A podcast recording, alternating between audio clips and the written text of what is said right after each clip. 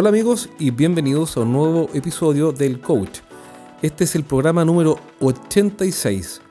Increíble, otro programa más. Vamos a llegar a los 100 dentro de un par de semanas.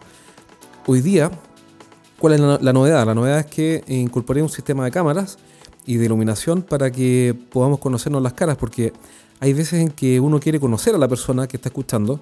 Eh, bueno, esta es una oportunidad. Y otra cosa novedosa es que eh, recibí una pregunta muy buena de Pablo. Eh, Pablo trabaja en una unidad de nuevos negocios de una empresa de seguridad eh, y me mandó una pregunta. Y la pregunta es la siguiente. Dice, oye, tú siempre hablas de evaluación de opciones cuando se trata de mm, otros competidores, pero no, no hablas de la evaluación de opciones, es decir, de la segunda etapa del ciclo de compras, cuando un cliente está frente a mm, una gran compra cuando hay un producto innovador o cuando hay un producto que es tan novedoso que el cliente no sabe bien qué hacer, no sabe cómo elegir y estamos compitiendo, la verdad, a fin de cuentas, estamos compitiendo con no hacer nada. Y esa es la pregunta que vamos a responder hoy día en este programa. Entonces, ¿qué es lo primero que tenemos que ver? Lo primero que tenemos que ver es que cuando tenemos un producto que es nuevo, la dificultad principal está en que tenemos que primero educar al cliente. ¿Qué quiere decir eso? Que si el cliente no conoce el producto porque es nuevo o es una innovación, entonces tenemos que hacer un trabajo adicional.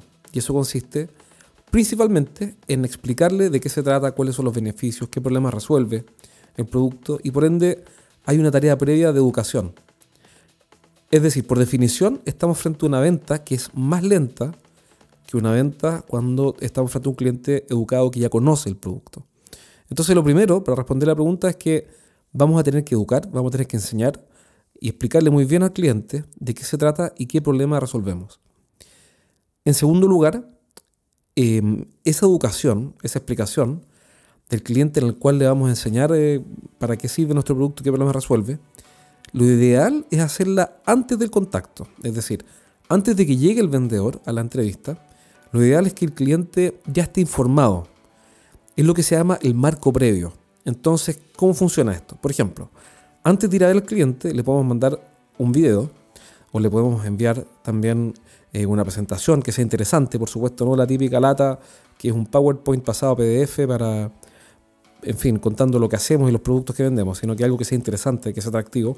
Puede ser también, por ejemplo, un post de tu blog, un artículo interesante que muestra las principales diferencias entre producto A y B, o entre o, cómo, cómo alargar la vida útil de un equipo, o cómo reducir el costo de mantención, etc. Y entonces, ¿qué es lo que tenemos? Tenemos un cliente que antes de recibirnos ya se formó una idea de qué es lo que hacemos, nos considera expertos y además ya tiene algo de educación en lo que vamos a ofrecerle finalmente. Y el otro punto, y el tercer punto, es que la evaluación de opciones, cuando el cliente ya entendió que tiene un problema, decide hacer algo, la pregunta de Pablo es, bueno, pero ¿qué hacemos en estos casos? Porque estamos compitiendo contra no hacer nada. Y bueno, precisamente, no hacer nada es uno de los competidores más duros o más difíciles. Porque competimos por un espacio del presupuesto, competimos con la inacción del cliente, competimos también con otros departamentos o otras áreas dentro de la empresa que tienen una partida de presupuesto asignada para ellos y que, y que si, si nosotros la, la, desviamos a nuestro cliente, a nuestra sección o a nuestra área, entonces eso va a producir una, una disputa, una pelea interna, porque de alguna parte tiene que salir la plata para comprar esto que nadie entiende y esto que hasta ahora nadie conocía. Entonces, eh, lo ideal es que entendamos que no solamente competimos con empresas, sino que competimos con alternativas. Y una alternativa es no hacer nada. Entonces, ¿cómo, ¿qué hacemos en estos casos? Lo que hacemos es preparar a nuestro cliente para que pueda defender el sí hacer algo al interior de la cuenta, al interior de la empresa, o cuenta, que es un sinónimo. Entonces, para eso tenemos que prepararlo muy bien, porque él va a tener que escalar esta idea, va a tener que pedir autorización más arriba, y quizá no a una persona, quizá a varias personas. Pero para que eso ocurra, mi primer cliente, mi cliente interno, por llamarlo de alguna forma, mi promotor, que es el que, sufre con el problema, el que no tiene esta máquina, o el que no tiene esta solución, el que no tiene esto novedoso que preparamos, o, que, acabamos de traer, importar o desarrollar, tiene que estar muy convencido de que va a asumir varios costos, como defender esta, este, esta compra internamente, por una muy buena razón. Entonces, ¿cuál es la clave? La clave está, hacer, está en hacer una muy buena investigación previa para que el nivel de urgencia de mi cliente sea tal que tenga el impulso inicial, por decirlo de alguna forma, para enfrentar todo lo que viene después y que esté por ende mi cliente muy convencido de que hay que hacer algo y que las cosas no pueden seguir como están.